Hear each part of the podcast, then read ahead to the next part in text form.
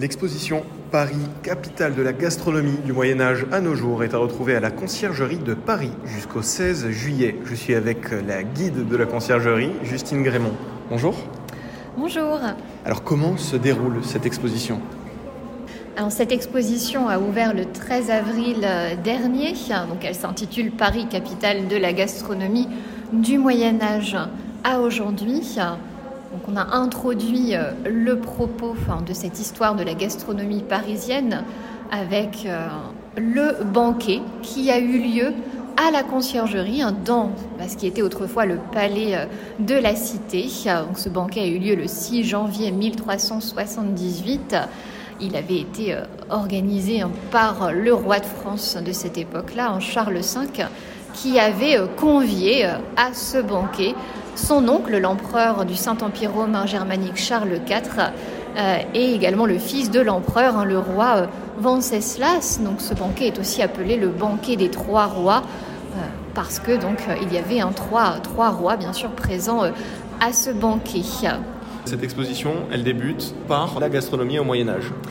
Exactement, parce que on, pense hein, parfois à tort, un peu trop souvent, que la gastronomie débute hein, beaucoup plus tard, débute hein, surtout peut-être au XVIIe siècle, euh, avec notamment Louis XIV euh, qui est au pouvoir euh, à ce moment-là. Mais en fait, avec cette exposition, on montre vraiment qu'il y a déjà une gastronomie française et surtout une gastronomie parisienne hein, dès le Moyen Âge.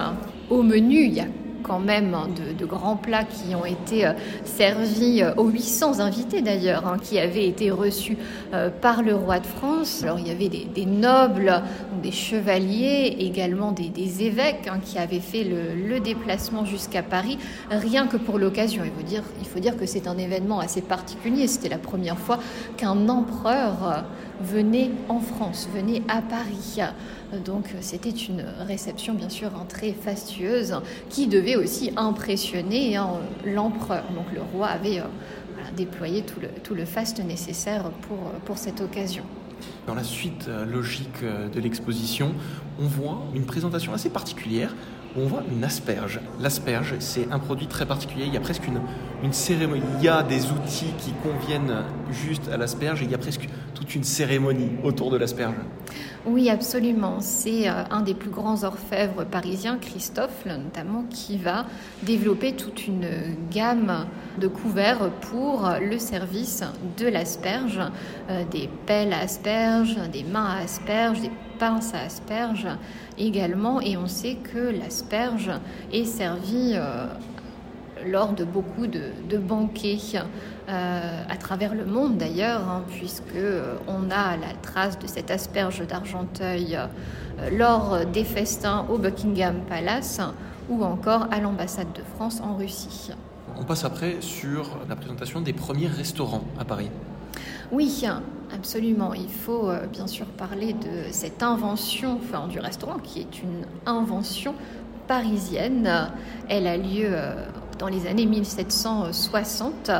C'est euh, Mathurin Rose de Chantoiseau hein, qui aurait été le premier restaurateur, hein, premier personnage à ouvrir euh, cet établissement, c'est un établissement nouveau. Alors à l'époque, on désigne cela plutôt comme une maison de santé qui sert des euh, consommés, des restaurants, ces plats qui sont destinés euh, à restaurer les forces des personnes malades ou fatiguées. donc ce premier restaurant aurait donc ouvert ses portes, a ouvert ses portes dans le quartier du Louvre à Paris il y avait quelque chose euh, d'assez particulier dans ces restaurants. C'était pas dédié évidemment au début à toute la population.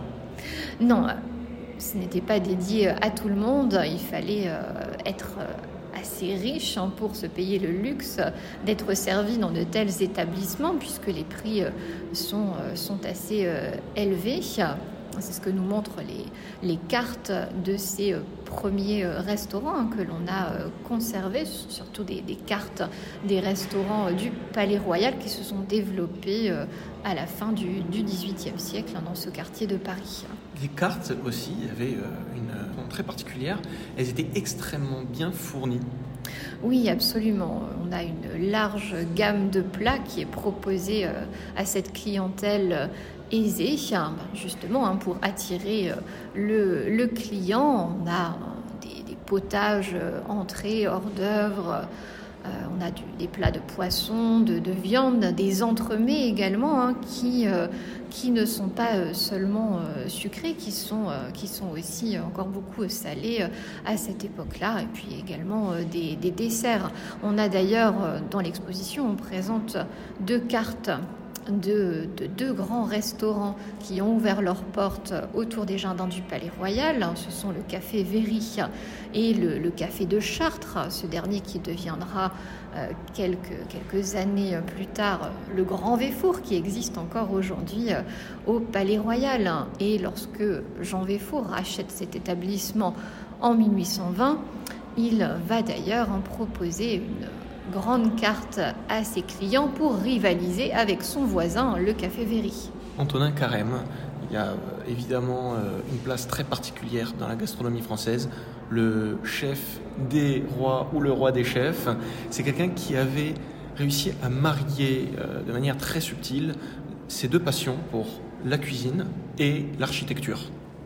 Antonin Carême, hein, qui est un, qui est un Parisien, né euh, à Paris à la fin du XVIIIe siècle et qui va vraiment euh, développer euh, la pâtisserie. Hein. Donc c'est une belle ascension pour ce personnage puisqu'il est issu d'un milieu très modeste. Alors il hésitait entre deux passions en effet, hein, l'architecture et puis la, pâtisserie. Et finalement il va pouvoir allier les deux avec ses grandes compositions, notamment de, pièces montées hein, dont on présente on en présente certaines euh, grâce au carnet euh, dont, on a carrément euh, que l'on peut feuilleter virtuellement sur un écran dans, l'exposition.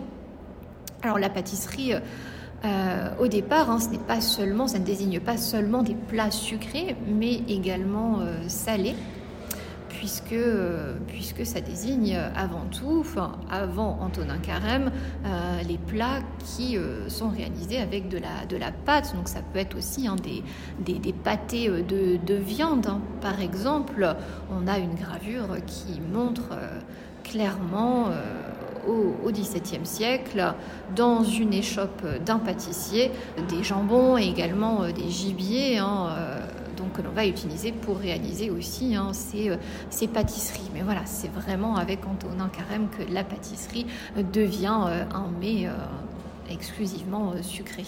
L'exposition Paris, capitale de la gastronomie du Moyen Âge à nos jours est donc à retrouver à la Conciergerie de Paris jusqu'au 16 juillet. J'étais avec Justine Grémont, guide de la Conciergerie.